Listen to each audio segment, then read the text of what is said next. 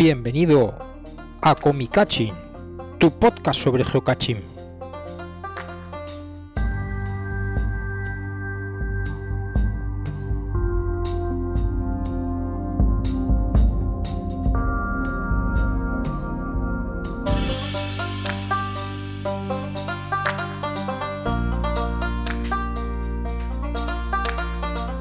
Buenos días, buenas tardes, buenas noches, bienvenidos al Comicaching del mes de noviembre.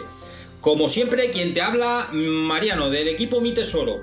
Y tenemos con nosotros, como suele ser habitual, a Come Piedras, Hola. Hola, buenas, ¿qué tal? a Campus MJ Hola, por aquí y, andamos. lógicamente, a las parejas correspondientes, Lollipop y, y Peligroja. Y, como no, Lujulia. Oh, hola. Uy, casi, casi Hola, se te hola. olvida. Hello. Hello. Recordaos que podéis contactar con nosotros a través del WhatsApp de Cómica, que es el 644 440954 o utilizando la dirección de correo electrónico podcastcomica.es. Ahora mm, también podéis contactar con nosotros a través del Facebook. Vamos a intentar eh, hacer unos 10, unos 15 minutos, media hora de, de Comicaching en directo a través de Facebook, que hoy ha sido el primer día que hemos hecho la prueba y a ver qué es lo que queda. Esperemos que... que Pero has dicho el número bien. Sí, sí, 644-440954. Así no. No, no, no, no, tiene que decirlo Julia. Es A mí verdad, me gusta más cuando lo dice Julia. Sí, sí. Y cómo lo dice Julia, claro. gana mucho. A ver, que, que va, que va, que va, que va. Ay. 644-440954. Hoy es que queda mucho mejor. Ay. ¿Dónde va a parar? ¿Dónde va a parar? Es otro número. Ya te digo. La combinación de la primitiva. Efectivamente. Bueno, pues eh, estamos en el mes de noviembre. Este mes se celebra Halloween. Y la verdad es que a mí el hecho de, de que, de que se celebre Halloween en este mes me trae muchos recuerdos. Mm, El primer recuerdo que se me viene a la cabeza es eh, el evento de haber elegido muerte, que en principio pensábamos hacerlo en Halloween, pero Es que al verdad. final, debido a que en noviembre hacer un evento es muy complicado, Sí, porque sí. el tiempo es inclemente, lo cambiamos a septiembre. Pero, pero vamos, el tema era un tema completamente Halloween. Ese, ese fue uno de mis Claro. grandes disgustos, tener que trasladar el haber elegido muerte a septiembre. Yo quería Sí. hacerlo el día de todos los santos. Claro, Vamos. Bueno, a mí me parece un alarde de originalidad. Hacer Halloween en septiembre. Ay, no, yo lo quería haber hecho en su fecha. Pero bueno. Y Así luego, nada, también porque se han organizado otros muchos eventos en Halloween. eh, que hemos quedado, pues eh, hace unos años lo organizó Valero de la Fuente, que fuimos al evento que organizaron ellos y luego estuvimos en una discoteca que solíamos reservar para, para celebrar Halloween y nos disfrazábamos y tal. Y entonces Pondremos fotos, pondremos pon- fotos. pondremos fotos de, las, de los eventos Uy, de sí, Halloween. hay, Sí, hay sí, fotos sí, sí, sí. estupendas, sí. Sí, sí, sí, Claro. con Rubita, con Geomadrid, con bueno, con Yo, pero de yo gente. estoy traumado, ¿eh? Sí, Yo pero- estoy traumado de una, de una de las quedadas que hicimos de Halloween porque yo me curré un disfraz acojonante. Sí, Estaba todo orgulloso. Fueron como dos horas de maquillaje. total. Y, lo- sí. y cuando salimos a la calle llegó Balta vestido de Beetlejuice y me, Y aplas- arrasó. me aplastó como un gusano. Sí, Te eclipsó, te eclipsó. completamente.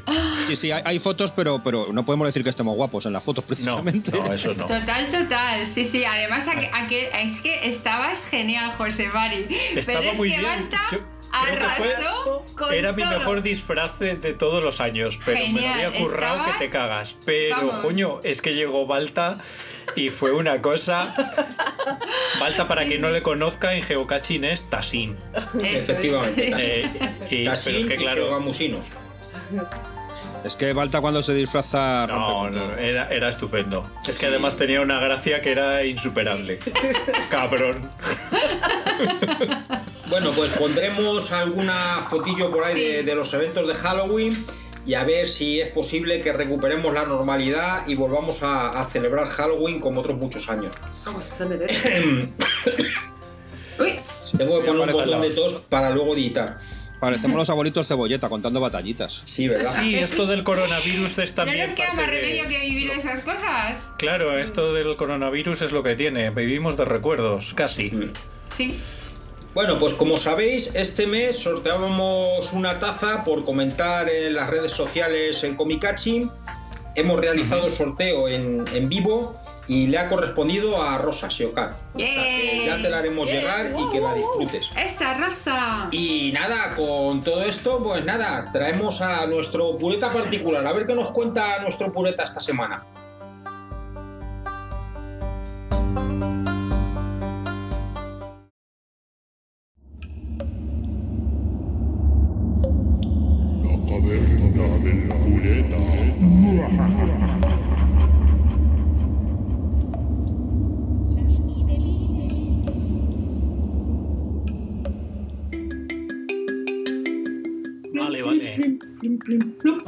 Musiquita. La caverna del pureta. La caverna del pureta. Bueno, pues hoy el, el pureta me ha, me ha comentado una cosa curiosa. Bueno, no es curiosa, la verdad es que es algo que todos deberíamos saber, que son las labores que tiene un propietario cuando esconde un caché, porque parece que todo se termina cuando escondes el caché y ya te olvidas de él. La gente lo va a buscar, de vez en cuando miras los logs, pero no, hay que hacer más cosas, hay que mantenerlo. Y hay toda una sección enorme en las reglas de geocaching sobre la lo que hay que hacer después de la publicación. Y entonces hay una sección, voy a- hoy vamos a ser breves porque tenemos un, podcast muy largo, y hay una sección, de hecho es, es el punto 7 de las, de las reglas en inglés, porque hay una versión en castellano reducida, que está muy bien, pero la versión completa en inglés tiene 18 puntos. Tócate las narices. Pocos son. Y pocos, pocos te parecen. Y una de ellas es el, el punto 7.4, que son lo que se espera sobre el mantenimiento, qué, qué se espera de- del mantenimiento. Entonces, pues dicen, uno, que escojas un contenedor que sea eh, resistente al agua. Voy a aprovechar para hacer un poquito de spam y tengo recién publicado un vídeo en YouTube explicando cómo puedes comprobar que tu contenedor sea resistente al agua. No dejéis de verlo, amigos. Y luego suscribiros al canal. Y suscribiros al canal. Publicidad patrocinada por. Come piedras. Come piedra. Bueno, que, que tienes que reemplazar cuando están rotos, que tienes que, si el logbook te dicen que está mojado, que lo, que lo reemplaces, pues eso es una de las cosas. Bueno, todas esas cosas tienes que hacer un propietario. Cambiar las coordenadas cuando corresponda, desactivar el caché cuando no está disponible. Pues, en fin, un montón de cosas. Y el problema de todo esto es que los muchos propietarios se, se olvidan de ello bueno, nos olvidamos, mea culpa también. Nosotros también cometemos ese pecado.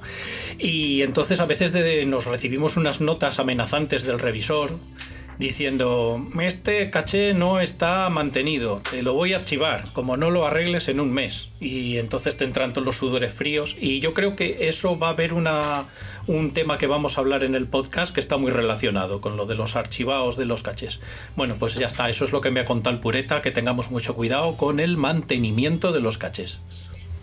Sí, la verdad es que lo del mantenimiento es importante. Yo he de reconocer que, que hago poco mantenimiento y malo.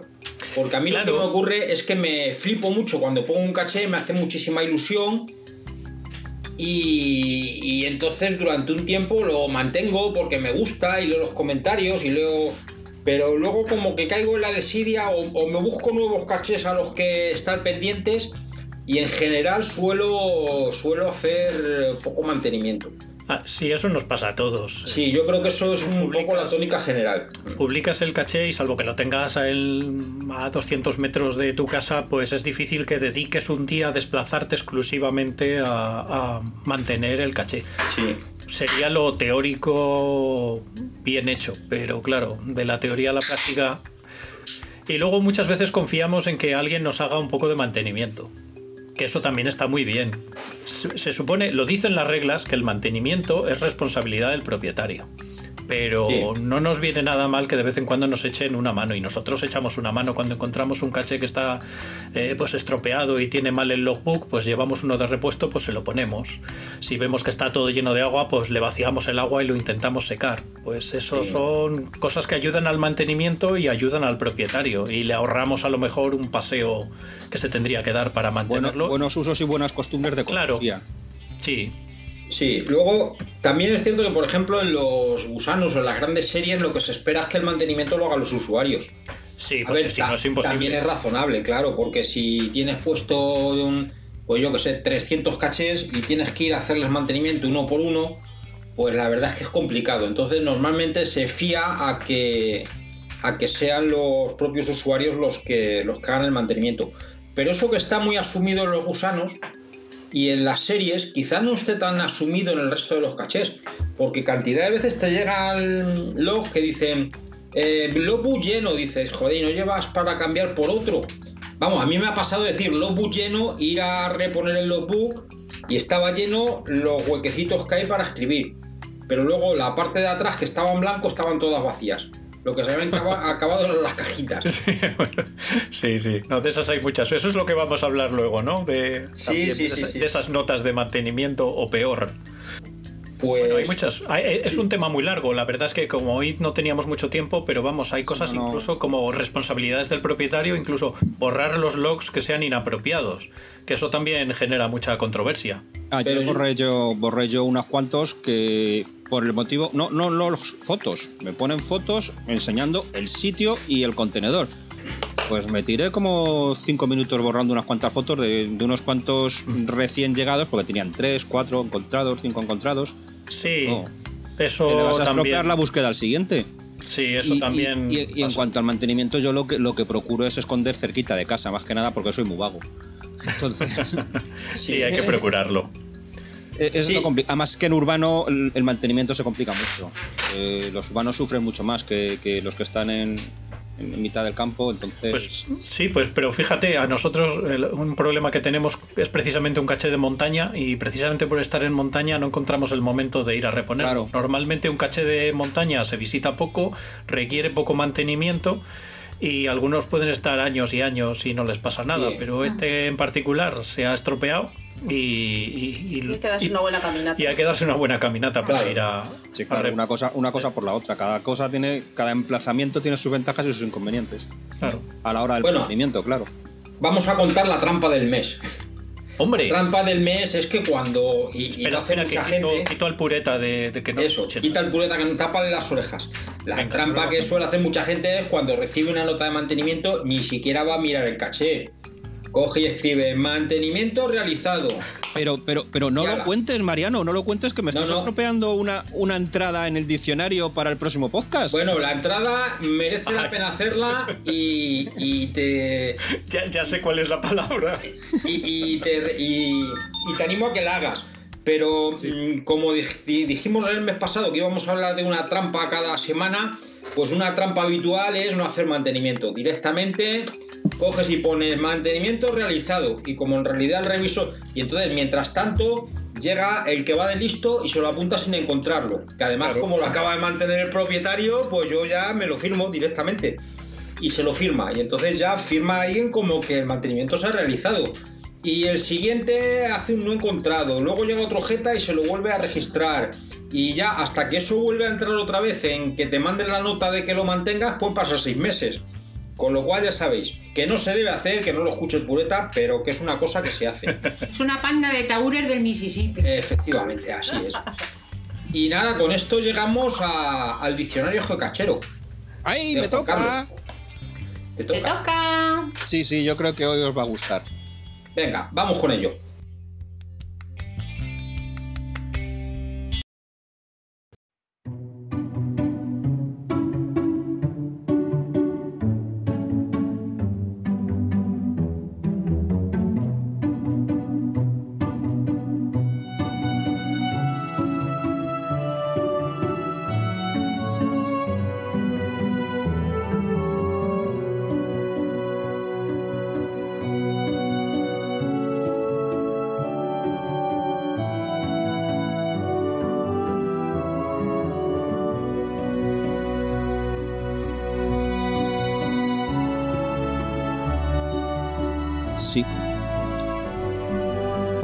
Lo largo que puede llegar a hacerse todo un mes con contactos restringidos.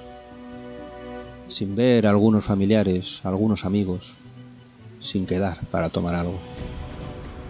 En fin, que tendremos que conformarnos con aquellos pequeños placeres que nos endulzan un poco la triste espera de días mejores que mucho nos tememos. Aún tardarán en llegar, pero siempre nos queda la voz. No podemos tocarnos, pero podemos oírnos, llamarnos, reírnos de lo mismo en la distancia. Este chapazo pelma no es porque hoy me haya levantado un poco sentimentañoño, que también, sino porque la definición de hoy me ha quedado un poco corta y tenía que meter relleno, pero nada, ya está. Pasado el momento moña, damos paso ya al diccionario geocachero. La palabra de hoy es... Es por liar. Dícese de poner en los listing fotos spoiler tan, tan confusas que en vez de ayudar, pues desayuda. Y es que a veces la foto está tomada desde tan lejos que no sirve para nada. La zona cero, sí, mira, ahí. Debe de ser por ahí. Cerca de uno de esos 100 árboles que salen. Otras, la foto está tomada tan cerca que parece una mancha. O, o tan oscura que realmente es una mancha. O esa rama o esa piedra que salen en la foto son exactamente iguales a las otras mil ramas o piedras que hay a su alrededor. A veces, sencillamente no es culpa del propietario. Todos sabemos que de vez en cuando los cachés se mueven solos. Algunos buscadores lo encuentran, normalmente tirando de foto spoiler porque ya sabes, hay prisa. Tanta que lo dejan en otro escondite que no era el original. Pobrecillos, ya se sabe que en esas series largas y anodinas, todas las spoilers se parecen. Demasiado. Hasta el punto de que uno acaba por no ser capaz de distinguir un pino piedra de otro. Y así, tras otra pildorita para calmar vuestra ansiedad de alta sabiduría geocachera, se despide vuestro culturólogo favorito.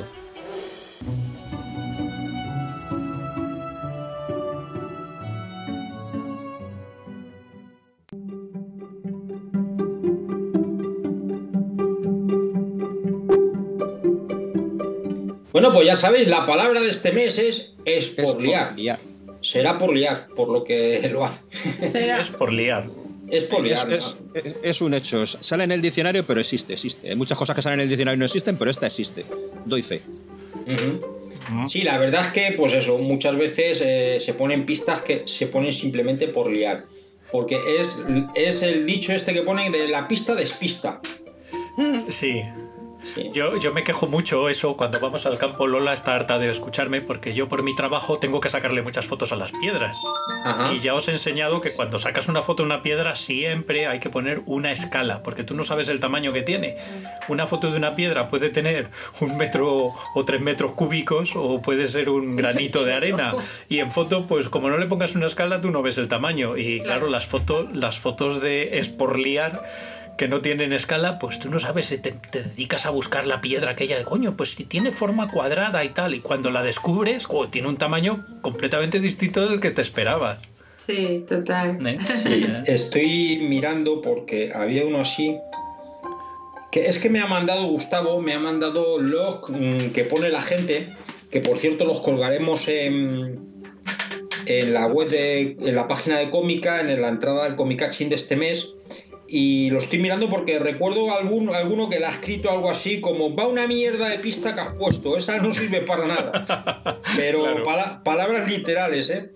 No, no, an- va- van aprendiendo. Ahora las pistas ya no te las, te las ponen en los logs, te las piden directamente por el sistema de mensajería, que cada día me tiene más contento. Hmm. Porque buscan cinco minutos y te, te ponen el mensajito pensando que lo ves en directo y en vivo. Eh, que no, que no estoy todo el puñetero día mirando los mensajes de geocaching para decirte a ti dónde está el caché cuando estás en el caché. No, Claro.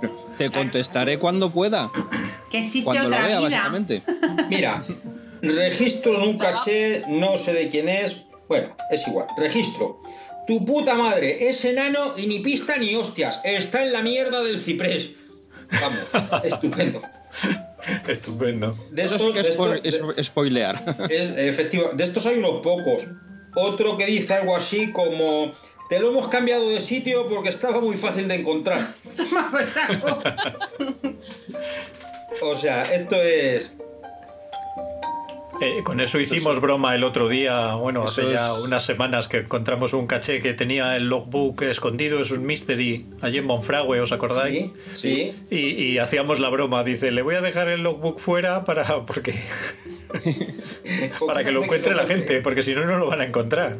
Sí. Bueno, pues nada, ya tenemos palabrita nueva para, para incluir en el diccionario. Que os recordamos que estamos Bueno. recopilando todas las palabras que las podéis encontrar en una sección de cómica que es el diccionario geocachero, donde hemos ido anotando todas las palabras que han ido saliendo con su correspondiente definición. Bueno, y pod- podemos, podemos ahora aquí en vivo y en directo crear una nueva sección que sea el, el log más disparatado. Porque la recopilación que ha hecho Gustavo, la verdad que tiene pinta de ser interesante. Sí. Entonces, si cuando encontréis un log disparatado o sufráis un log disparatado, nos lo enviáis y Ah, Yo, damos. yo tengo yo tengo una, una recopilación. Pues La, la- nada. la- la llamo- la llamo Logs Mierder. Los mierdas. Otra Pues, palabra para el diccionario geocachero. a, una, a una por mes ya tenemos sección nueva. Sí. Bueno, y este mes tenemos alguna que otra noticia. Sí. Eh, este mes se celebra la Semana de la Ciencia de Madrid y Cómica como asociación organiza una actividad de tecnología GPS aplicada al geocaching. por segundo año por- consecutivo. Por segundo Si año, que- efectivamente, participamos en la Semana de la Ciencia de Madrid. Así Nos es que ahí nos tendréis eh, creando nuevos adeptos al geocaching que esperamos, esperamos hacerlo mejor y que entren mejores geocachers de los que están entrando por su cuenta. Porque desde luego los que entran por su cuenta no se enteran de nada. Así es que ya sabéis, Bueno, en la hay, hay Semana de de la todo, Ciencia. hay de todo. ¡Hala! Eso Otro sí. bochinche. Y tenía José Mari también tenía una noticia por ahí para darnos. Sí, esta vez, esta vez yo creo que vamos a dar la noticia porque no ha yo creo que no ha Primicia, mucho. tenemos primicia. Sí, es que hay noticias de que sí va a haber GIF, eh, el Geocaching International Film Festival, en 2021. Han actualizado, han actualizado la página web y ya pone que estemos preparados para el 2021, que va a haber GIF y que va a ser diferente. Bien.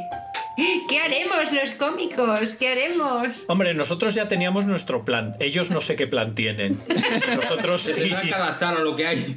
o, o nos adaptamos o encajamos al plan o los mandamos a la mir. Ah, también. Adaptarse o morir. Así es. Eh, y- sigamos, sigamos. Otra cosa que tenemos por aquí, eh, un tema que íbamos a tratar que va en relación con lo que nos ha contado el Pureta son las notas de archivo.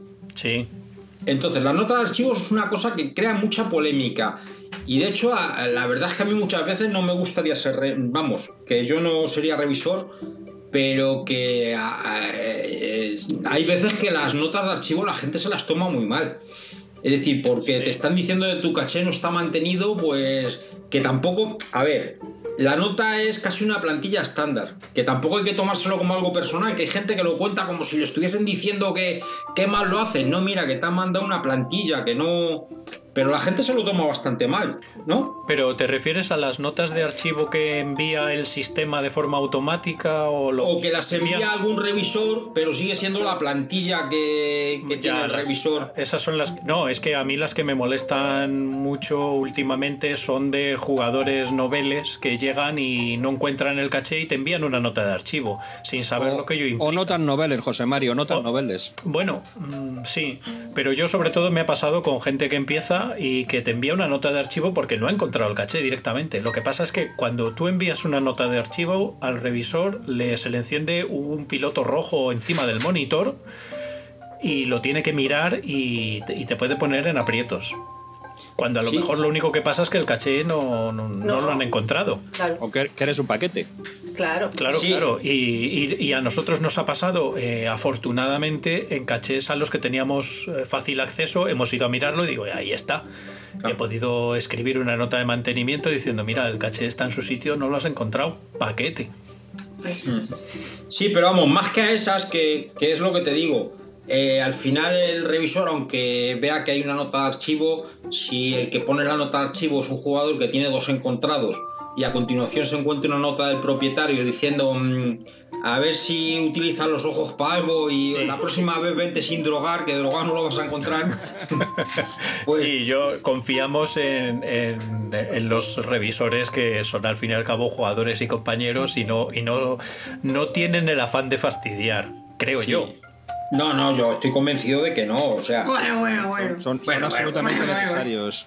Sí, sin revisores y sin su labor esto sería una jungla. Eh, No olvidemos que estamos en el país de la picaresca.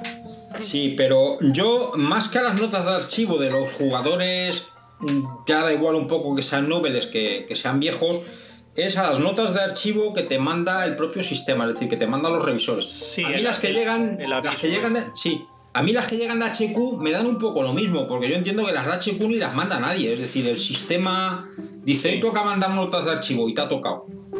Entonces, eh, a lo mejor las que, las que molestan más en muchos casos son las notas de archivo que te mandan los revisores. Sobre todo porque, porque consideras que el revisor es una persona de aquí, que conoce más o menos tu caché, que hasta te puede conocer a ti y que, y que parece que molestan. Yo no sé, ¿por qué creéis que molestan? ¿Molestan porque te están diciendo que tu caché no está bien mantenido? ¿Molestan por el tono en el que se escriben las notas que, que a veces es poco amigable? Vamos, a veces no. Siempre es poco amigable porque de, de entrada te tratan de usted.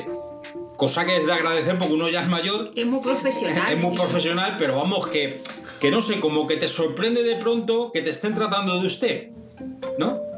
Sí. Y, y luego, mm, eh, no sé, es que se toma muy mal y en realidad, pues mira, si realmente tu caché no interesa, que es que a veces cogemos un cariño a los cachés que es innecesario.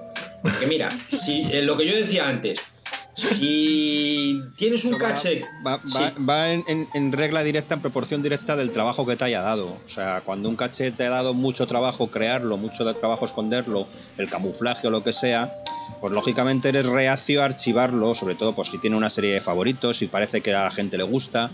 Entonces, mm, lógicamente, cuanto más elaborado sea un caché, más complicado es su propio mantenimiento. Y tú eres el más adecuado para hablar de esto, porque haces muchos cachés Sí. tecnológicos con un montón de, de gadgets que molan un montón. Y que luego llega el cafre de turno y dice, para mí que esto tiene que molar. Y te destroza el caché y se lo lleva. Y tú dices, pues mira, lo, lo- lo arreglo la primera vez, lo arreglo la segunda y a la tercera, por mucho que mola el caché, dices, mira, aquí hemos Claro. Yo es lo que te digo, yo he aprendido ya un poco a, a tenerles poco cariño. Es decir, los pongo con mucha ilusión, los puedo reponer la primera vez con mucha ilusión, pero mira, al final a mí estar repitiendo 30 veces el mismo caché por lo que tú dices, por un contenedor que es elaborado y que gastas mucho tiempo en hacerlo, pues mira, prefiero gastar mi tiempo en mostrar cosas nuevas que en repetir lo que ya ha visto mm, la mayoría de la gente. Y entonces, mira, si el caché ya ha durado más de un año, pues yo la verdad es que no tengo mucho problema en archivarlo. Y, y a mí, por ejemplo, me han puesto notas de archivo en cachés, ¿cómo decías tú, José Mari? Mierda. sí, Eh, que son cachés puestos por circunstancias muy concretas, vamos. sí, todos Mm. tenemos de esos. Para un Eh, eh, o, o- o- o para alguien. Y que entonces que tampoco te molestaste en poner nada especial, es decir, que has puesto un, nano pegado en una señal de tráfico o un bote debajo de una piedra. Es decir, que y además lo has puesto lejos de tu casa, porque a lo mejor era para conmemorar algo o para. Pues mira, el caché ya ha durado un año, ya ha superado ampliamente el tiempo que te dan, que debe durar un caché. Pues mira, mm, te mandan la nota de archivo, pues mira, lo archivas y se acabó. Esa es otra buena reflexión para otro programa. ¿Cuánto debería de durar un caché? Está en las normas, se lo podemos preguntar a un revisor. O sea, dicen por largo tiempo y dan una recomendación que ahora mismo no me acuerdo cuál es. No me acuerdo si eran tres meses como Sí, mínimo. sí, habla de un mínimo, habla de un mínimo de, de meses. Sí, de lo que no, eh, por cierto, de lo que ha hablado el Pureta, eh, de lo del mantenimiento, por ahí he escuchado que hay un plazo, pero no, no, en las normas no se habla de ningún plazo en concreto, se habla de que regularmente hay que hacer mantenimiento, pero regularmente, no te dicen si un año, dos meses, seis meses. Si el plazo no lo ponen las normas, lo suele poner el, el revisor. Sí. Sí, Bueno. no, más que nada es por cuando te acumulas DNFs o acumula o- o- es sobre todo eso. Además que tampoco se de nadie por aludido, es decir, a mí me consta que hay gente que, que- que dedica, dedica un día de vez en cuando a hacer mantenimiento. Es decir, yo hago mantenimiento cuando paso por allí si me acuerdo. O cuando ya tengo notas de mantenimiento, pero me consta que hay gente que una vez al mes o una vez cada dos meses, una cosa así, dedica un día a recorrer sus caches a hacer mantenimiento. Cosa que es de agradecer, es decir, También hay gente que una vez al mes o... Bueno, esperemos que cada vez más tiempo se dedica a ver cómo lleva el mantenimiento los demás. Ah, bueno, eso sí, los policías del geocaching no lo los, poli- nadie. los policías del geocaching, sí señor. Sí. Entonces, pues, pues eso. Pero yo creo que a la gente le molesta un poco lo personal. Y, muchas veces lo que molesta es que te pillen en la trampa. Porque yo recuerdo discusiones con revisores en las cuales la gente se lo toma muy a pecho y se lo toma. Y visto desde fuera dicen, mira, yo es que creo que has intentado hacer una pírula y te han pillado. Y entonces que estés aquí dándole vueltas a, a no sé qué, al revisor, a... Mira lo que has intentado hacer, por lo que decimos, eh, pongo una nota de, realizado mantenimiento y, y al final el siguiente que va vuelve a poner la misma nota de que está hecho una mierda. Sí, el, sí, el problema es tomárselo, como tú dices, de forma personal. Sí, Sí, es lo No, que no termino no. yo de entender. No es una cosa personal ni una descalificación. Hay gente que entra en, en- en polémicas con, con los revisores porque se lo toman de una manera muy personal y hay auténticas charlas en- de notas y de contranota y luego otra recontranota en, en- en los cachés que la verdad es que son un poco... Sí, sí. Yo creo que si, recibe, si recibes el, el aviso de que tu caché necesita mantenimiento por parte del sistema o por parte de un revisor, escribes al revisor, le explicas las circunstancias, porque a lo mejor, pues, yo qué sé, a lo mejor no puedes pasarte en unos meses porque estás en el hospital o porque Claro. es muy complicado de reproducir el mismo caché y te cuesta fabricarlo. Pues lo- yo creo que lo explicas y no hay ningún problema. No, yo creo que no. O, simplemente, pues como pasa algunas veces, tienes un caché en un sitio en el cual de pronto se ponen a hacer obras. Y duran las obras seis meses. Dices, mira, es que no lo A mí, puedo a mí me ha reponer. pasado, a mí me ha porque pasado. Hasta que no arreglen la calle no puedo volverlo a poner. Entonces, Claro. pues, es que no queda más remedio. Claro, el revisor no, no va viendo. Esto es una duda de novatos. No, no sé si a vosotros os ha pasado. A mí, muy al principio, te planteas cómo será el proceso de revisión si el revisor pasa a ver el caché. ¿No os ha pasado a vosotros el pensar, pero los revisores irán a ver los cachés? Sí, claro, yo cuando, cuando empecé había dos cosas que, que- que creía que eran así. Una, que el revisor se paseaba por allí a ver el caché, a ver cómo lo habías puesto, era, era lo que hacía el revisor. Y la otra es que el, el GPS no te dejaba registrarlo si no estabas al lado. Claro. Sí. Porque, el caché y te quedabas al lado del caché a ver si Claro, claro. el revisor. Te- te- Tendrías que quedar al lado del caché que habías encontrado para registrarlo. Y yo decía, anda, pero si lo puedo registrar desde casa. Para algunos eso es una revelación. Ah, se pueden registrar desde casa. Claro, claro, figúrate. que pues a a mí es que al principio me entraba la duda. A ver, hay que reconocer que cuando yo empecé eventos había muy poquitos. Y entonces el geocaching social como que existía poco. Entonces al existir poco había poca interacción. Los El revisores social- no sabes si el otro. revisor... ¿El qué? No, ni del otro, Mariano, que tú eres tan antiguo que cuando tú empezabas a jugar se escondía un caché al año. Sí, sí, y, y eventos hacía uno al año. O sea que. Y entonces, pues claro, como no tenías interacción con otros propietarios, pues empiezas a jugar y claro, tampoco conoces a los revisores, no, no tienes contacto y, te entran las dudas. Hostia, ¿y esto de la revisión cómo será? Además viene a cuento porque hay gente que sigue... Es que no recuerdo dónde lo vi. Alguien que preguntaba, mm, entonces el revisor cuándo va? Y dicen, no, mira, el revisor no va nunca. Porque al final el revisor se limita a coger tu listing y ver que el listing cumple y que sobre el mapa el caché está bien colocado. Luego ya el resto, Yo cada re- uno... recuerdo la impresión que, que tuve la primera vez en, en- en uno de mis primeros eventos que vi a un revisor, Mincha nada menos. Con su Ah, chapita nosotros aquí- también. Con su chapita aquí de revisor y su camiseta de revisor. Pues, pues, si ya hablaba poco en los eventos, a él es que no, no me atrevía ni a dirigirle la palabra. Pero al final me atreví y le pregunté una gilipollez soberana, porque entonces era cuando queríamos, sí, sí, cuando queríamos cambiar el nombre, porque mm, al principio mm, nuestro Nig era solo Cancus, Hasta que mi mujer dijo, bueno, ¿qué pasa? que, que yo también busco, encuentro más que tú incluso, y yo también quiero formar parte del equipo. Y entonces mi pregunta fue, ¿cómo podíamos cambiarnos el nombre del equipo sin perder los encontrados en el camino? Queríamos dejar de ser Cancus solo y queríamos llamarnos Cancus y MJ. Y fue muy amable, me lo explicó y me dijo, pero eso por ser tú y solo una vez. Luego ya me di cuenta que me estaba tomando el pelo, pero de verdad que me lo tragué. También, Sí, también sí, sí. está el tema de las parejas que se separan a ver cómo se repartan los, los Uy. cuando- Eso ya es una otra cosa. Bueno, se lo firman dos veces y luego, pues. No, no, pero que, que me impresionó mucho. O sea, a mí me parecía que era un señor muy importante, porque era el señor revisor. Sí, no, además que Mincha, Mincha estaba muy Mucho en el papel. Sí, sí. Mincha estaba muy, muy en el papel. O sea, así como hay revisores más cercanos. A ver, Mincha, si luego tratabas con él, era muy cercano, pero así como que de entrada, como que imponía. Or- Sí, no, él, él era consciente y lo hacía incluso un poco aposta, jugaba un poco ese papel.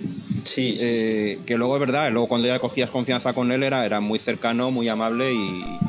y- ¿Podríamos y- hablar un día con él? Un día le traemos aquí, a ver si se anima a Mincha y le traemos para que nos cuente anécdotas de su época de revisor. Sí, sí, que, que, que conecte, que conecte y le hacemos una entrevistita o, o en directo. Claro. Porque además apetece, apetece hablar con él y apetece verle, ¿por qué no?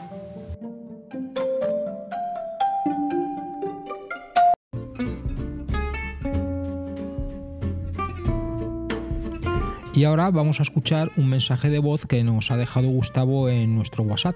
Venga. Buenas tardes chicos.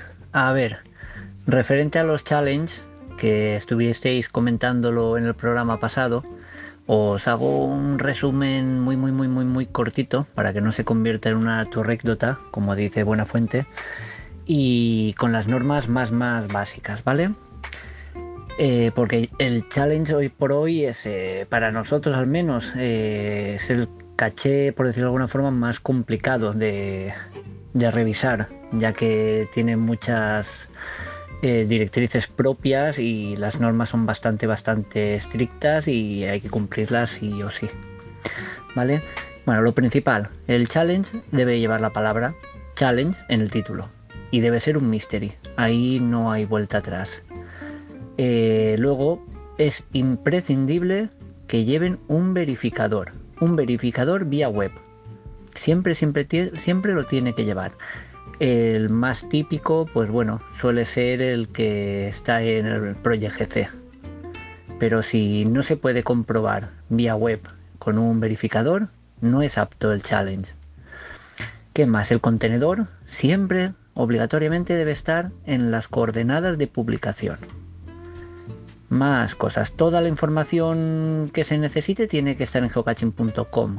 No puede haber un challenge que se supere con información de otras páginas o de otros sitios. La información se puede, se tiene que poder eh, sacar o comprobar en geocaching.com. Más cosas que se pueden decir de un challenge. Muy importante. Los logros de los challenges siempre, siempre deben ser positivos. ¿Vale? No nos vale un logro negativo. Por ejemplo, no valen eh, que no haya tenido 500 DNFs.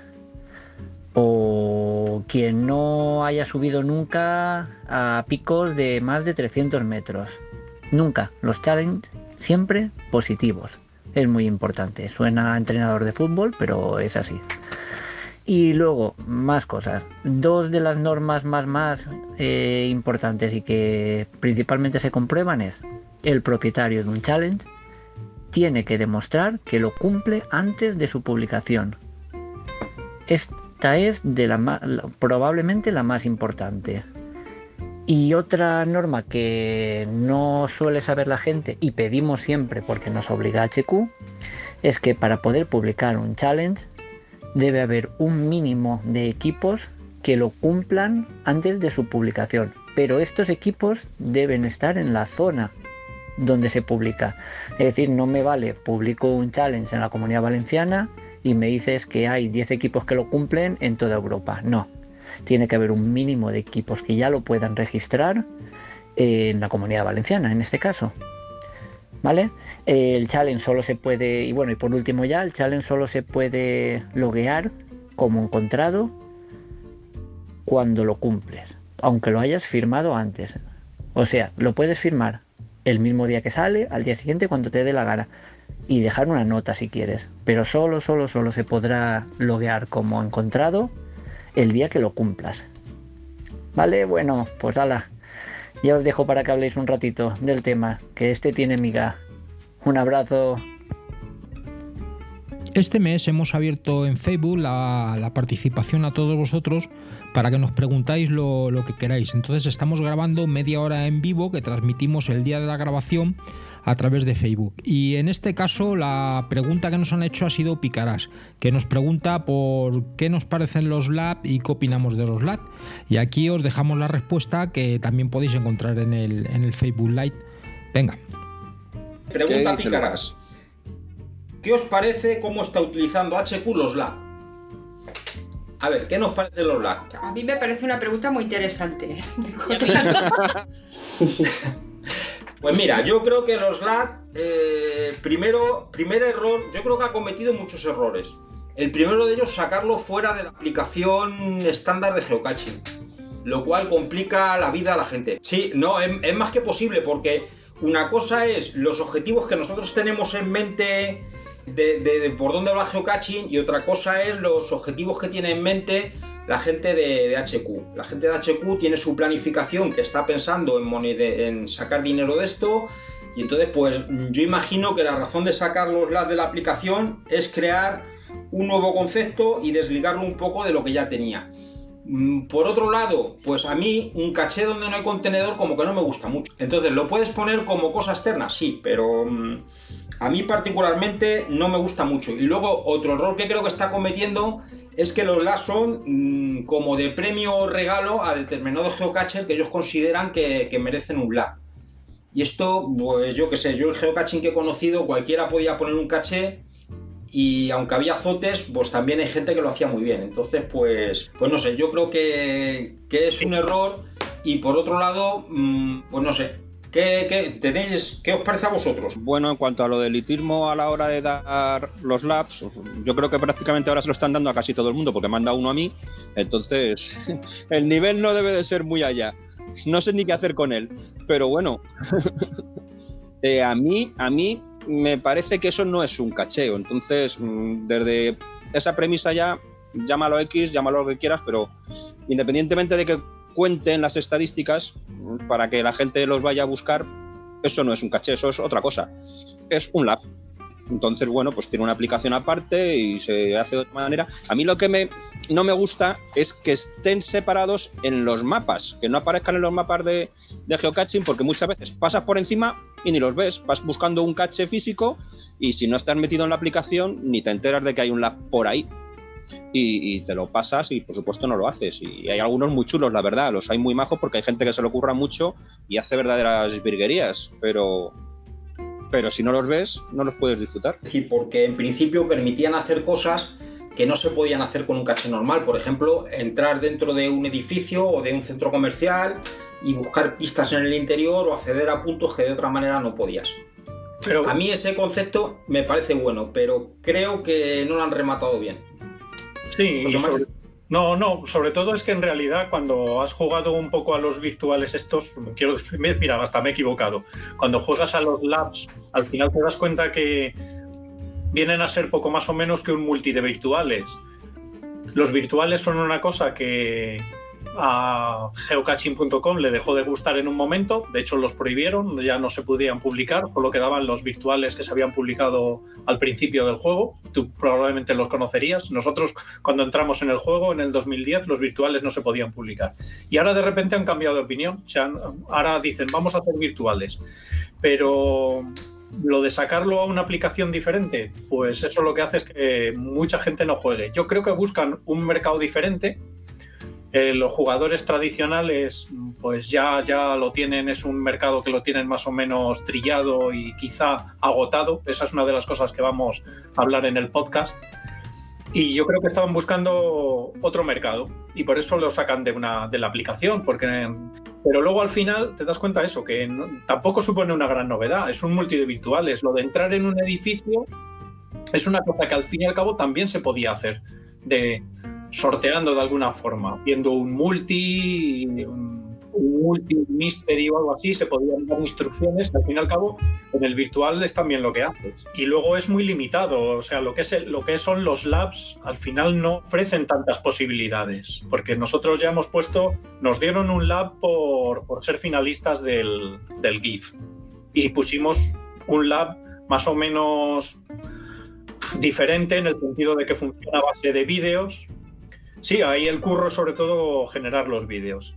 Y luego a nosotros, a cada uno nos han dado otro. Lo hemos puesto. A mí ahora me han dado otro. Y yo ya no sé qué hacer con él porque es otra vez hacer lo mismo en otro sitio. Hacer un recorrido de, de sitios en los que buscas una pista. Y yo le estoy dando vueltas. Si realmente ofreciera una posibilidad de hacer algo realmente distinto, pues a lo mejor me, me- me gustaba más. Pero yo es que no le veo nada de original respecto a lo que ya había. El problema es el hecho de que no está en la página general de, Sí. de geocaching, porque como habéis dicho, pasas muchas veces al lado y es que ni te enteras que están ahí. Sí. Y algunos están bien en cuanto a la historia que Sí. te cuentan o los pasos que te obligan a dar, pero es que veces existen. Entonces, Sí, nosotros los hacemos de vez en cuando, o sea que no somos anti-labs. Si nos pilla de camino, planificándolo por adelantado. Eso de estar en el sitio y decir, oye, aquí habrá algún caché, y abres la aplicación y buscas. Pero no se te ocurre abrir el lab para ver si hay algo. Además es que tampoco hay tantos. Sí, yo también en el, cuando hicimos el, programa de los Earth Caches, pues yo conté que a mí al principio yo era anti-Earth Caches. A pesar de ser geólogo, los Earth Caches no me interesaban precisamente no por el tema, sino porque no tenían un contenedor físico, que a mí es lo que cuando empezamos nos hacía mucha ilusión, eso de encontrar realmente un tesoro, lo que vas buscando, una cajita allí con cosas dentro. Y por eso tampoco nos gustan mucho los nanos o, los pets que no tienen nada dentro. Nos gustan las cajas grandes con muñequitos dentro, será nuestra faceta infantil, pero eso es lo que más nos gusta, que no quita que hagamos lo demás. O sea, hacemos labs, hacemos virtuales, vamos, disparamos a todo lo que se menea.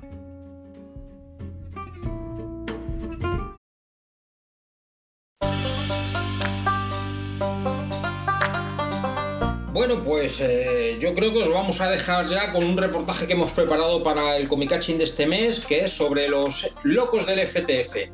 Eh, ¿Qué harías tú por hacer un FTF? ¿En qué consiste un FTF? ¿Cómo se registra un FTF? Os vamos a desvelar todos los detalles que necesitáis para conocer los FTFs a fondo. ¿Qué es la mayor, ¿Cuál es la mayor locura que has hecho por un FTF?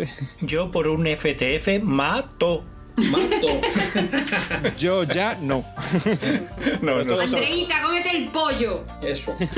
todos hemos pasado por esa fase, yo creo.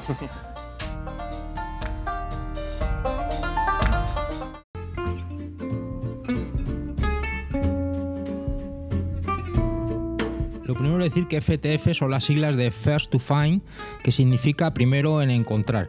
Es decir, el primero que lo encuentra lo registra como FTF y figura en sus estadísticas eh, como tal. Eh, los FTFs de, al principio no entraban dentro de la dinámica del juego que estableció Growspit, pero poco a poco eh, la gente se fue apuntando o fue presumiendo de haber sido el primero en encontrarlo y empezaron a surgir lo- los primeros FTFs y la primera gente que se los registraba. Eh, esto, mm, claro, lógicamente forma parte un poco porque al principio cuando uno empieza a buscar no busca nada especial ni, ni quiere nada especial, sino que va buscando lo que, lo que le va saliendo por delante. Pero según te vas metiendo en el juego, pues te vas dando cuenta de que el hecho de ser el primero en encontrar un caché pues tiene sus ventajas y tiene sus alegrías y entonces poco a poco te vas metiendo y esto se va convirtiendo en, un- en una especie de, manía. Como comprobaremos, hay auténticos maestros de, de los FTF. Si consultamos las estadísticas de Project GC, veremos que el primer equipo por número de FTFs en España es el equipo Team RMRC de Madrid, que tiene 2018 FTF registrados. Los segundos en este ranking son el, equipo Santi Miriam de Cataluña, que tiene 1999. Vamos, se ha quedado en el momento de la entrevista a uno para tener 2000. Y el tercer equipo en número de FTFs es eh, el equipo formado por Winwalk y Shack, que tienen un símbolo como, como equipo, que es barra barra estrella barra barra, y que tienen 1801 encontrados, de los cuales 1227 son solo de, de Shaq. Pero vamos, que mejor que, que lo cuente yo, que nos lo cuenten nuestros entrevistados, porque hoy tenemos a, tres equipos que, que nos van a contar sus, sus peripecias en esto del geocaching. Así es que venga, adelante, presentaros. Soy Santi de Santi Miriam, cada vez más Santi sin Miriam. Miriam ya va por otros derroteros. Empecé hace, estamos en el décimo año. En, en agosto celebramos, a finales de agosto, primeros de septiembre, celebramos los nueve años y ahora estamos en el año número 10, que teníamos programado hacer este año una serie de eventos, fiestas, celebraciones y de momento pues tenemos la excusa del COVID para no, para no hacerlo. Sí, sí, empezamos geocaching de forma muy accidental y gracias a mi mal nivel de inglés. Fui con mi hija y mi madre a un monte por aquí cerca, a por setas. Y, y tenía un móvil con GPS, pero nunca lo había usado. Y para buscar el coche, pues yo sabía que estaba en la izquierda, mi madre decía a la derecha, mi hija se echó a llorar. Y digo, bueno, para que no me pase más veces, pues aprendo a buscar una aplicación para grabar la posición del coche y encontrar el coche. Y buscando, buscando, como no sabía muy bien inglés cómo funcionaba esto, vi una cosa que era geocaching, me registré y vi que no era lo que quería, pero bueno, una cosa te lleva a otra. Encontramos un caché, tuvimos un subidón y bueno, pues ahí estamos, que no hemos parado. Bueno, ¿y tú, José, qué nos cuentas? Pues yo soy lanzado, bueno, soy José para, para el resto del mundo. Y nada, con esto del geocaching empecé hace casi cinco años ya. Y, y empecé de la forma más inocente y, vamos, más por casualidad. Yo fumaba muchísimo y dejé de fumar. Y al dejar de fumar engordé muchísimo y tenía muchas ganas de perder kilos y no sabía cómo. Y se me ocurrió la felicidad de irme por mi cuenta por la sierra y estas cosas, a caminar así de estas que se nos ocurren de pronto. Sí. Y como me daba miedo perderme, se me ocurrió comprarme un GPS así a la brava. Y leyendo las instrucciones del GPS apareció la, la palabra mágica. Ajá. Y se me ocurrió mirarlo en Wikipedia en qué consistía. Cogí mi, cogí mi GPS, le cargué un caché, un caché que está aquí en el cementerio civil, aquí muy cerca de mi casa. Y oye, fue tal la ilusión que me hizo cuando lo encontré que se ha convertido ya en casi 15.000 cachés después de ese. Y tenemos también al equipo Winbook y Sack que nos van a contar quiénes son y cómo se conocieron. Bueno, eh, nosotros nos conocimos a raíz de nuestras mujeres porque eh, ellas estaban, eh, iban a la misma universidad, en la misma facultad de química, y bueno, nos conocimos a raíz de ella. Ahí hemos, eh, hemos hecho mucha amistad y ellos, eh, Tony y Merced, que son el equipo chat, eh, Ajá. nos enseñaron, nos enseñaron el mundo del geocaching. Eso fue en el año 2012.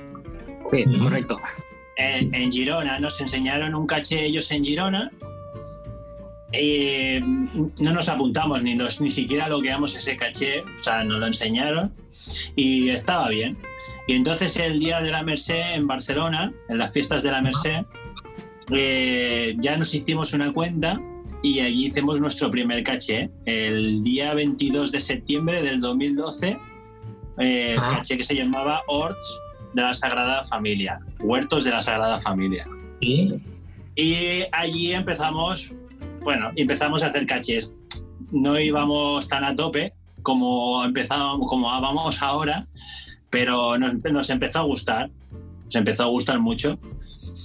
Y nada, y a raíz de eso, eh, mi compañero Tony nos surgió de hacer un grupo, hacer un grupo para los cachés que yo haga y los cachés que él haga, pues ir logueándolos con ese grupo. Y entonces el día 20 de diciembre decidimos crear, eh, bueno, más que un nombre, es, tiene un, dibujo, dibujo peculiar, ¿no? Pusimos palito, palito, asterisco, palito, palito, porque queríamos ser algo originales y decidimos poner este, este dibujo. Y buscábamos algo que no fuera un nombre, ¿sabes? Buscábamos un, un símbolo más que nada. Bueno, pues ya conocemos a los tres equipos que van a estar aquí con nosotros, que son eh, Wingwalk y Shark, que forman el equipo barra barra estrella barra barra, Danzado y Santi Miriam.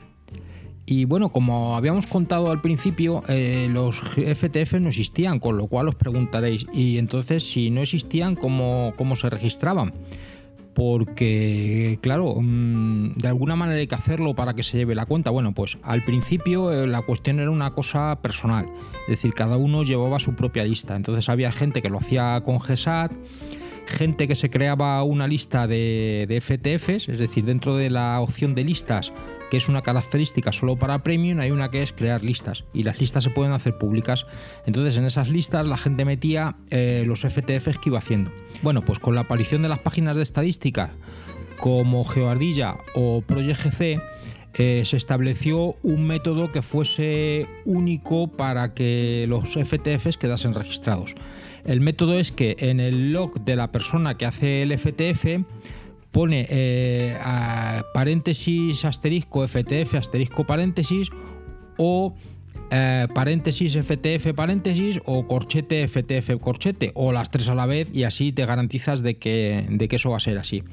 Nadie controla quién es el que realmente hace el FTF, es decir, que en principio es la propia comunidad la que se pelea por el FTF, es decir, y lo hace público y entonces los demás pueden verlo con lo cual eh, así se, es como se cuentan. Y, vamos a ver que nos cuenten cómo, cómo registraban ellos los FTFs.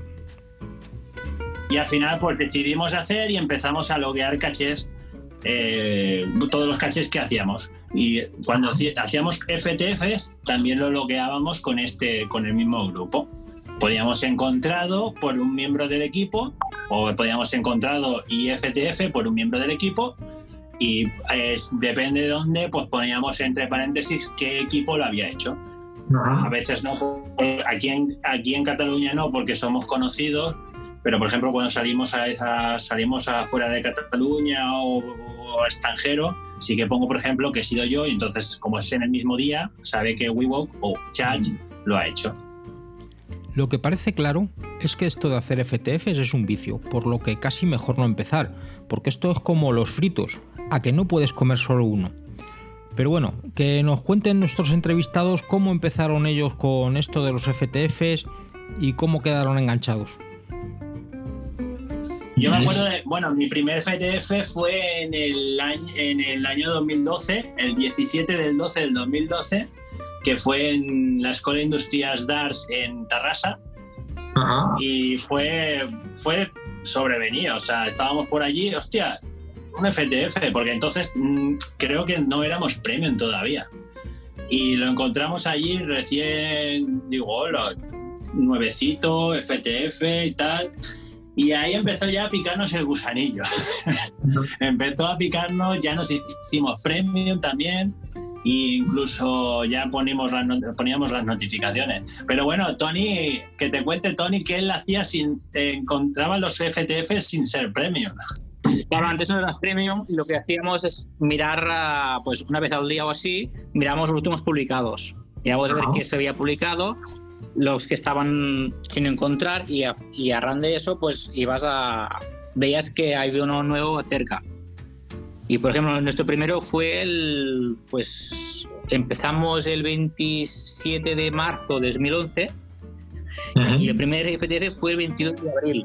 O sea que en un mes hicimos el primer FTF, que era aquí al lado de Miramos, hoy aquí a nada, no había ni un kilómetro de... Y fuimos a por él. Y nos gustó y mira, aquí empezó todo. bueno, ¿y tú, Danzado, cómo empezaste en esto de los FTFs? Pues razón así como tal no tengo ninguna, porque tampoco ni hago ninguna competición, ni juego ninguna, ¿sabes? Ni corro ninguna carrera, ni nada de eso. Lo que sí es verdad es que a mí cuando empecé con el gusanillo de los FTF fue cuando se me fueron acabando los caches en Madrid. Porque yo, por ejemplo, ahora mismo para ir a coger un caché cerca, ya no tengo ninguno cerca publicado, me tengo que ir a 20 kilómetros a buscar un caché. Y la mezcla de que si sale un caché me apetece ir a buscarlo y luego encima el gusanillo ese de me encontraré con alguien, llegaré antes, llegaré un pelín después, que me ha pasado todas las, todos los casos, pues oye, como que tiene su gracia y tiene como su, no sé, tiene su subidón. ¿Y tú, Santi, cómo empezaste en esto de hacer FTFs? Yo, mira, cuando empecé, mm, pues aprendes lo que ves, ¿no? Y había un par de, de equipos, Shadir y Aullo, que en la zona de Camp de Tarragona estaban muy activos. Y bueno, pues ves que encuentras el gusanillo ese, entiendes el cazador que va a cazar y, y se lleva la presa y al final la regala, pues lo mismo. Tu presa es el codiciado FTF. Tienes el subidón de siempre, pero mucho más. Compites con los compañeros, compites contigo, sales de noche a las tantas, dejas lo Sí. que estás haciendo. Es una locura, pero una locura más o menos controlada. ¿Y cuántos FTFs tienes? Bueno, tengo por eh, eh, 260 y tantos más que no salen ahí, eh, aún no están subidos, pero bueno, eh, no es que sea el que más tiene, soy el que de los que más ha registrado, que es distinto, porque aquí en. Tarragona está Aulu, por ejemplo, que tiene cientos, seguro que muchos más que yo, pero él es feliz encontrando. No ni Bien. pone ni pone el registro, ni los corchetes, ni la Pocket Query, nada. Él ni la. Él lo encuentra, se- tiene su satisfacción y ya está. por muy lo que te digo que no me considero el primero, ni el segundo, ni el tercero. Sé que hay más por delante. Y es que al final, las razones para dedicarse a esto de los FTFs son tan variadas como las de razones para dedicarse al geocaching. Unos lo hacen por evadirse, otros lo hacen en forma de reto personal, otros porque quieren rellenar la tabla. Vamos, que cada uno tiene sus razones. Escuchemos lo que nos cuenta Santi. Básicamente es esto. Yo he usado el geocaching como una válvula de escape de problemas de trabajo, de familia, de... eh, Cada día me obligo a salir un rato, a andar, a buscar sobre todo, a, a esconder, a, a dar una vuelta, a oxigenarme. Y casi siempre solo. Una buena razón para dedicarse a los FTFs es encontrar el caché tal y como el propietario lo ha puesto, es decir, vivir la experiencia de manera directa y como se pensó, porque todos sabemos que los cachés luego se deterioran rápidamente, así es que si eres el primero te lo encuentras todo virgen.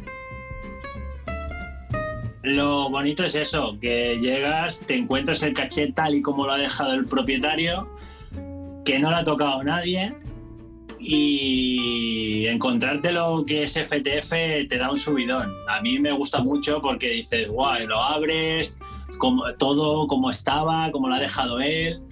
Incluso te encuentras sorpresas, sorpresas gratas y dices, hostia, qué bien, ¿no? Que si un certificado, que si unas entradas para ver el pesebre viviente, que si una linterna, todo. Eso al principio, al principio te encontrabas cosas muy chulas. Hay que tener en cuenta que los posibles regalitos y sorpresas como certificados de FTF o las PATAC solo están disponibles para el primero que llega, así es que habrá que darse prisa. Eso es un, un empezar y no parar. Empiezas el primero, oh, mira, que es, está tal cual lo, has lo ha escondido el, el owner. Y es la alegría ese de, de ver que nadie más lo ha, lo ha visto. Y a partir de aquí, pues también antes los encontrabas muchos certificados FTF y eso también Sí. incentivaba mucho a ser el primero. Ahora esto se ha perdido bastante porque Sí. ahora cuesta mucho que no, que no hay detallitos de estas, pero la ilusión sigue ahí. Para unos el reto es llegar a 1000, pero claro, cogen carrerilla y una vez que han llegado a los 1000 se los pasan de largo y llegan a los 2000, ya que estamos... Esto va a etapas, porque a veces ah, haces muchos FTFs como ahora que teníamos la racha de los meses, cada mes un FTF, pero ahora que ha habido todo el tema del confinamiento y ya hemos perdido esta racha, ahora vamos, Claro. nosotros con chat vamos más relajados, la verdad. Sí, yo también. Yo también. Chats queríamos llegar a los 1000, cuando llegamos a los 1000 pues ya era el objetivo que teníamos, llegar a los 1000 FTFs. Y aquí ya frenamos un poquito, a ver si sale alguno, pues si, si podemos, pues vamos, está claro. Pero no es la locura que teníamos eso de que son las, la- las ocho de la noche Nosotros- y salimos. Sí, nosotros también bajamos bastante. Nosotros también vamos ahora más a la baja, y, pero bueno, vamos así, sale la oportunidad, los hacemos. Y hablando de retos, por ejemplo, hay quien se propone hacer un caché al día y, llenar la tabla con un encontrado cada día. Bueno, pues hay gente que lo lleva un poquito más allá y en vez de un caché al día, lo que hace es un FTF al día. Objetivo personal de, de tapar todos los días del calendario. Me faltaban cien y pico, pues bueno, me puse el objetivo y con este amigo de Veraseca, Aullo, tuve un pique, bueno, empecé a tapar días, días, días. Y cuando terminé dije, ahora no sé qué objetivo puedo, puedo buscar. Y dice, pues tápalos todos con día negro. Cuando haces el FTF en GESAC y ahora también en el Project te sale en negro.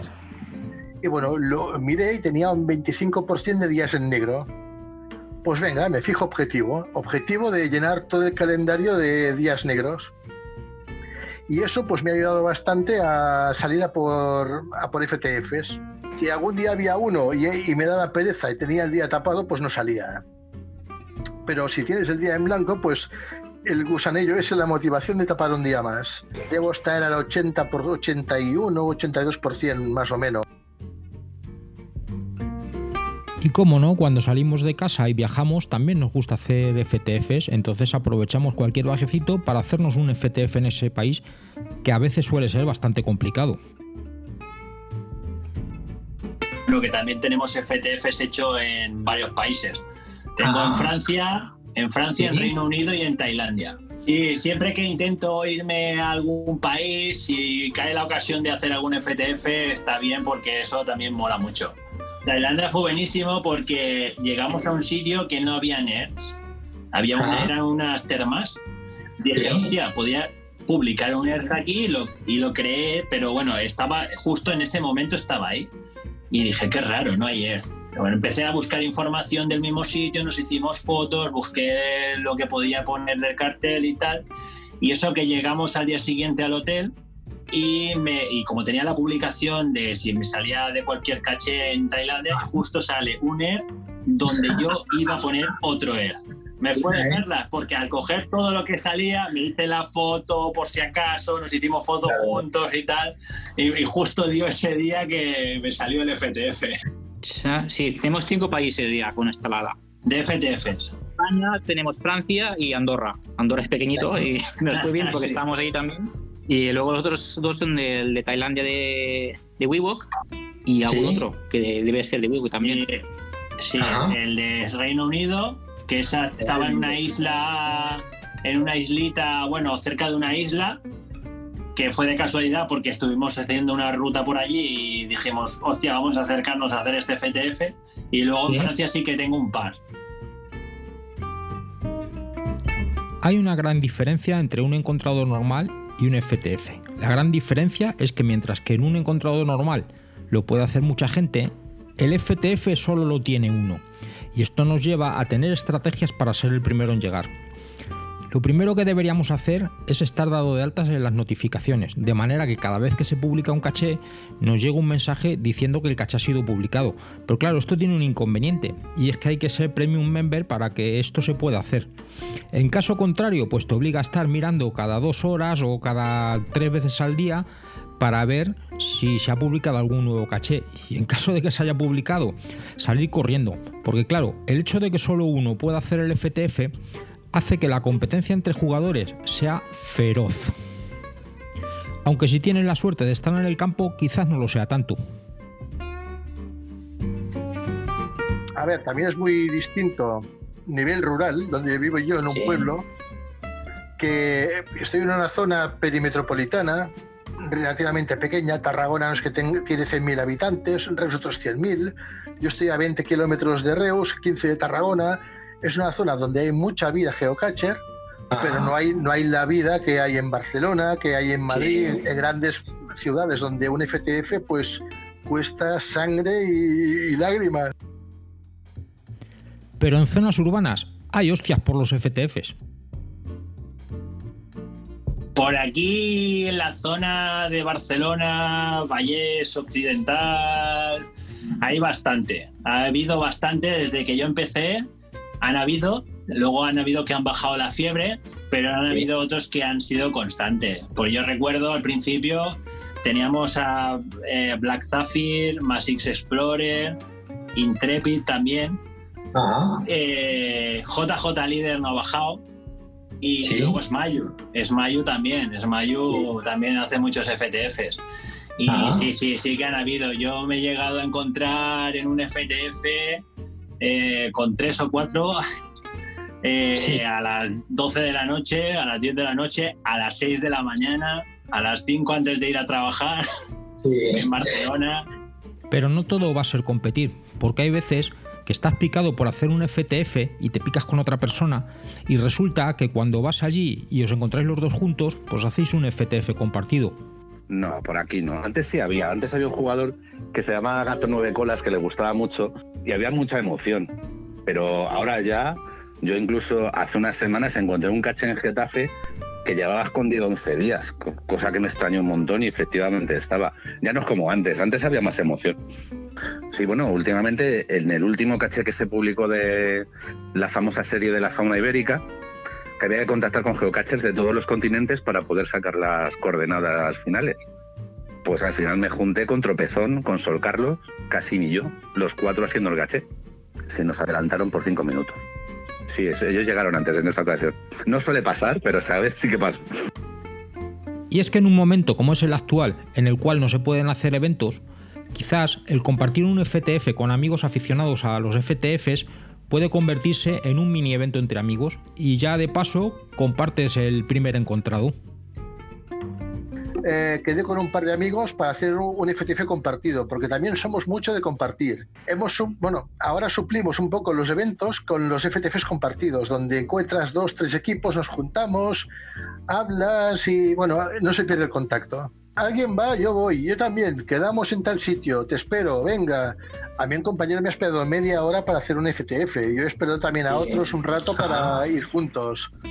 También hay quien no entra en el juego, o cuando por algún olvido o quizá por mala leche, hay de todo, que llegas a sitio y no está, no está, bueno, está estrenado, está firmado. Lo que sí está claro es que hay que mantener siempre la cortesía y la amabilidad, porque esas prisas por ir a por el FTF puede hacer que a veces pisemos más callos de los necesarios.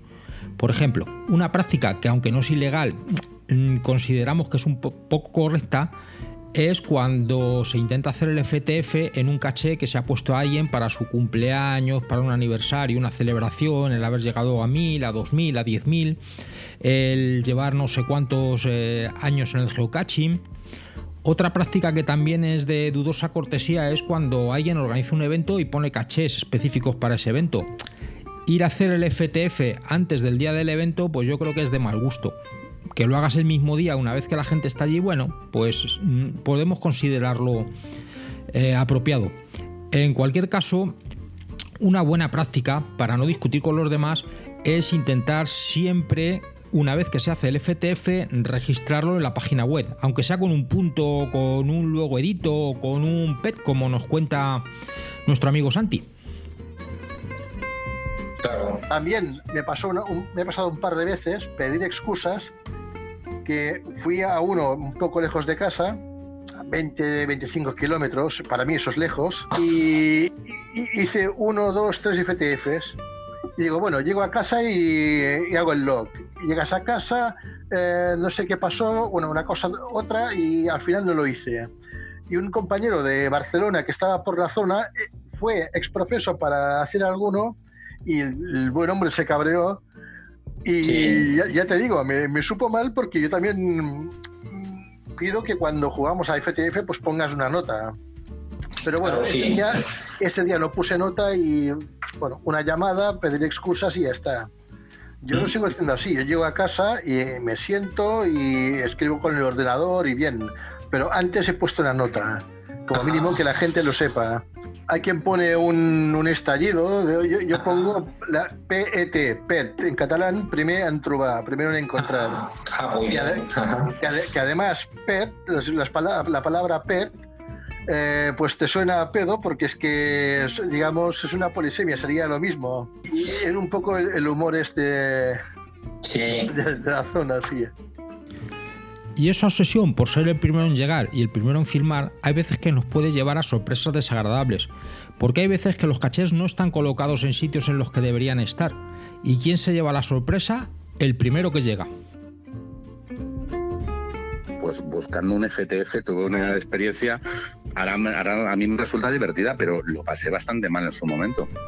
Buscando un caché que publicaron en, bueno, en un barrio de Madrid que se llama, una zona de Madrid se llama Nueva España, eh, estaba yo trabajando y pillé relativamente cerca de mi trabajo y vi que habían publicado un caché y no me lo pensé. Pues, cogí el coche y me fui, me acerqué. Y estaba en una calle, que es una calle que está como, por decirlo de alguna manera, es una calle como cortada, porque está la academia de policía. Pero yo en ese momento no sabía que estaba ahí la academia de policía. Total, que me pongo yo a buscar el caché y veo a un policía que viene andando muy tranquilamente por la reja y me llama. Y me pregunta qué estoy haciendo. Y una cosa que tengo muy clara ya con el paso del tiempo, que lo mejor siempre es decir la verdad de lo que estás haciendo. Como quieres hacer cualquier otra cosa, la lías. Y le estuve explicando lo que estaba haciendo. Le enseñé por la reja el móvil. Y en esto que le veía un poco nervioso y hacía como gestos. Pero vamos, yo no le di la mayor importancia. Cuando me doy cuenta, veo que por un lado de la calle vienen dos policías corriendo, con la mano puesta en la pistola y con el chaleco antibalas puesto, y por el otro lado de la calle venían otros dos, corriendo hacia mí. Y solo me faltó levantar las manos y ponerme de rodillas del miedo que tuve. Y me estuvieron contando que esa zona es una zona como de exclusión, por decirlo de alguna manera, y ahí solo se puede pasar, ahí no se puede parar.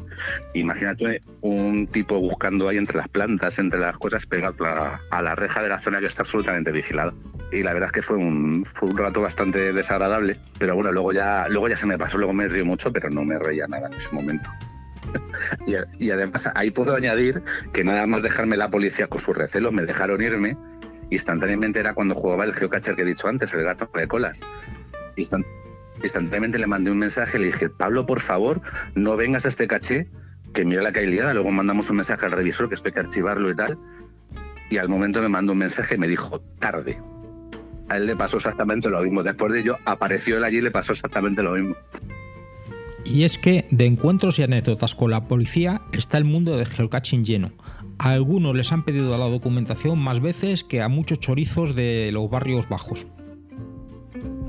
Y incluso hubo una vez eh, que nos encontramos con tres, que justo era un parque aquí en donde yo vivo, cerca de donde yo vivo, en Sardañola del Valles. Y era un parque que había justo al lado, había una vía del tren. Y el caché daba justo en una valla de madera que separaba la, la vía del tren con Ajá. el parque. Y accedimos, se podía acceder bien por la zona de la vía. Y había unas cámaras, justo allí en el parque había unas cámaras. Claro, tres tíos buscando en una valla de madera al lado de la vía, que es cuando estaban los problemas de que se llevaba la gente el cobre de las vías del tren. Claro, lo encontramos, al final lo encontrábamos FTF y resulta que eran de dos niveles. Había una subida que nosotros teníamos el coche arriba y otra abajo. Y entonces eh, un compañero, el OBB, estaba abajo, el coche lo tenía aparcado abajo y nosotros dos, el Black Zafir y yo, lo teníamos arriba. Y fuimos, nos despedimos, él se iba para su lado del coche y nosotros subiendo las escaleras para ir a la nuestra parte. Cuando vemos un- una patrulla de policía por un lado y otra patrulla de policía por el otro, y nos interceptaron tanto por arriba como por abajo. Bueno, ya Sí. nos ves pidiéndonos la documentación, carne de identidad, explicándole qué es el geocaching. Desde abajo, desde abajo nosotros le decíamos, oye, OBB, enséñale el caché para que vea qué es lo que estábamos buscando a la policía de abajo. a la- Bueno, un show, un show. Al final, bueno, lo entendieron, vieron qué tal y que lo que hacíamos era un juego y Y si vas con niños, la cosa todavía puede empeorar y crearle un trauma de por vida. Bueno, con la niña en Reus, en los principios, con mi hija, mi hija tendría pues 9, 10 años, había un trenecito pequeño, un carrilet le llaman, que iba de Reus hasta Salou, hasta la costa. Y lo tienen, pues bueno, en, en una calle como una rotonda. Su- Subimos a buscar un caché, justamente era un nano en una máquina de tren, pequeñita, pero una máquina de tren. Subimos los dos, mi hija y yo, y de repente pasa la policía local. "Eh, ¿Qué hacéis ahí? Me vieron a mí solo. ¿Qué haces aquí? Y digo, saqué a mi hija, digo, no, le enseño la máquina. Dice, vale, ¿la habéis visto? Pues venga, fuera. De los malos modos, mi hija asustada. Dice, vale, ¿la habéis visto? Pues venga, fuera. De los malos modos, mi hija asustada. Sí. Pero bueno, mm, cosas de estas hemos tenido a veces pues, con policía, con policías locales, mozos de escuadra. Pero bueno, sustos, sustos, diría que no muchos. Y es que hay que tener mucho cuidado de dónde te metes a buscar, porque te puedes llevar una sorpresa. Anécdota, pues básicamente también con la policía nosotros. Fue una, una, una época que había muchos robos en, en casas, en, en urbanizaciones y eso.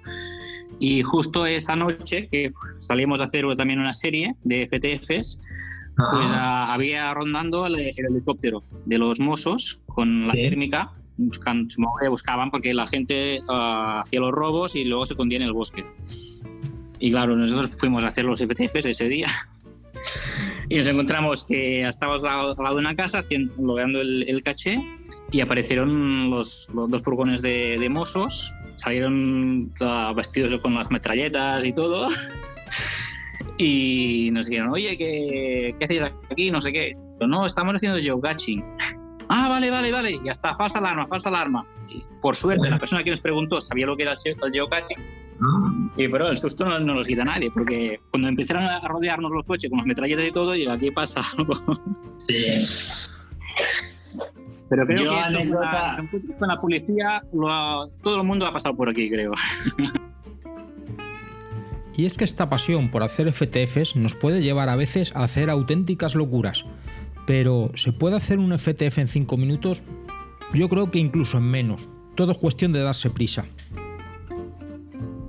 Con esto tenemos casi, podemos decir que uno de los récords de un Sí. FTF encontrado con menos tiempo, que creo que en, en menos de cinco minutos Ajá. encontramos el papel, lo firmamos y lo logueamos en, en la web. Ajá. Que esto fue en, en Torrefarrera, que iba, iba el, fue el, el mega de lo, Sí, sí. lo proyecta, y estábamos haciendo una serie. Y justo terminamos la serie, creo que eran 45, y eh, oye, que han publicado un caché. Y corre, corre, co- cogió el coche y vámonos, vámonos. Entramos al coche, empezó. Y, y justo luego estaban comentando esto. El- había el propietario que había escondido la serie y el revisor que lo había publicado. Ajá. Y estaban diciendo que no podía ser, que lo, lo estaban a punto de borrar porque era imposible. No estoy diciendo que no, que no, que lo hemos firmado, mira la foto, mira. Fue muy, muy bueno porque es que esto no pasa nunca. Incluso después del día entero buscando cachés, si te publican un FTF a última hora hay que ir a por él aunque no se duerma.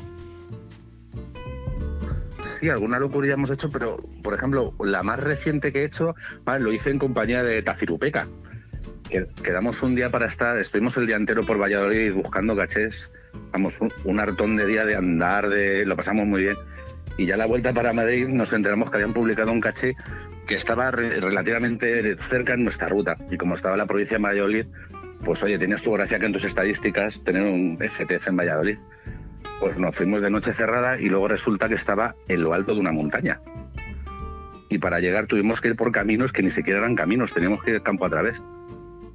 Pues al mor de valor cogimos nuestras linternas, nos subimos arriba de la montaña, firmamos el caché y bajamos y nos fuimos. Luego una vez que estábamos en el de vuelta nos reíamos mucho, pero cuando estábamos en medio de la subida nos íbamos preguntando de qué narices estábamos haciendo. pero al final nos salimos con la nuestra y lo conseguimos. Incluso después de pasar el día trabajando, se va donde haga falta con tal de llegar el primero y encontrar el caché. Cosas raras no he hecho muchas. Salir algún día pues a, a las doce y media, pero comparado con lo que dices tú, eso no es nada. Eh, lo que, eh, que tengo quizá un aprecio más especial es que no, eh, también quería hacer un FTF en cada tipo de, de caché y no tenía ningún virtual. Y un buen amigo de Reus escondió uno en unas montañas, en las montañas de Pradas, en, en un sitio donde hay muchos escaladores, un sitio precioso. Y de repente una noche a las 11 o así dice, ¿qué pasa? ¿Que nadie va a hacer el FTF de mi caché?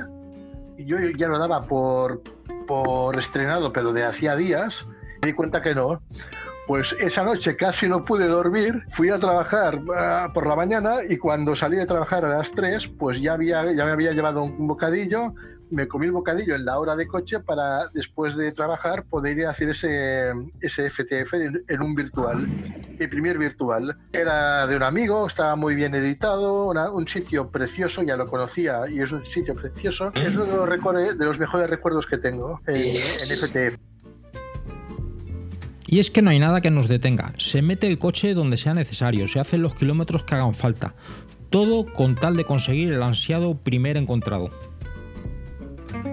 Claro, yo, por Me suena. ejemplo, nosotros ah, lo, lo que, ah, lo que hicimos era hacer un FTF cada mes. ¿Vale?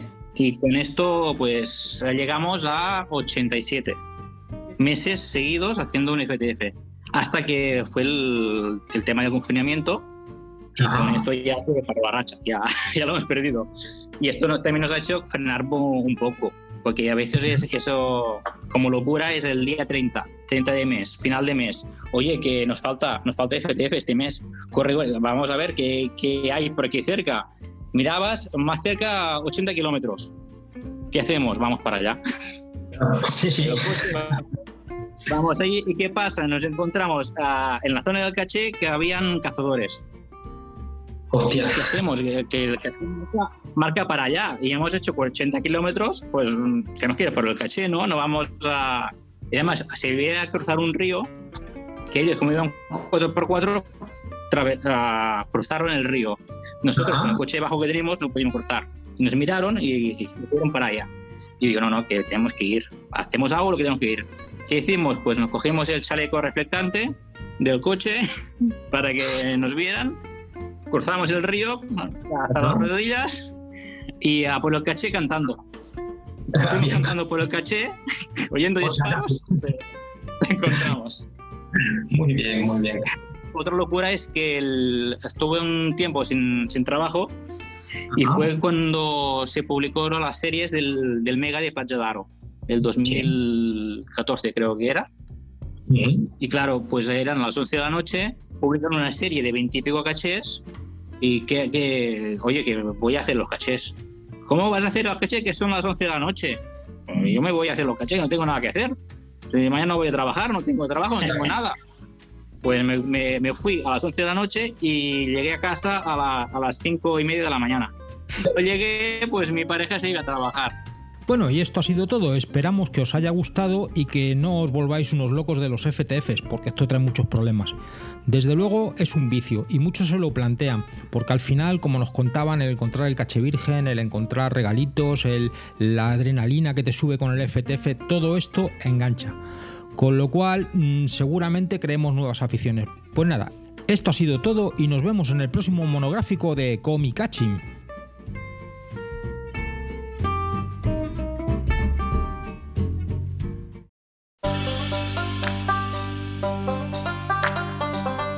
Bueno, pues con esto abrochamos el programa del mes de noviembre. Que os volvemos a recordar que mandéis vídeos para la albocómica. Que aunque el plazo se acabó el 1 de noviembre, si lo tienes medio terminado, te falta un poco y que no pasa nada, que tú no lo envías, que seguro que todavía sale. Seguro, seguro. Seguro. Una idea brillante ha sido Una idea última hora. brillante de última hora, eso es lo que mejor funciona. Me Que nos va a quedar un programa bien chulo. Animaros a participar. Y con esto nos despedimos ya del Comicaching de este mes de noviembre. Esperamos que los contenidos os hayan resultado interesantes, que lo hayáis disfrutado y no sé qué más. ¿Se os ocurre algo más que decir? Chao, chao. Hasta Nada, la chao, chao, próxima. chao. Hasta el Pues mes nada, que viene. pues hasta el mes que viene. Chao, chao. No olvides tu ración de Comicaching.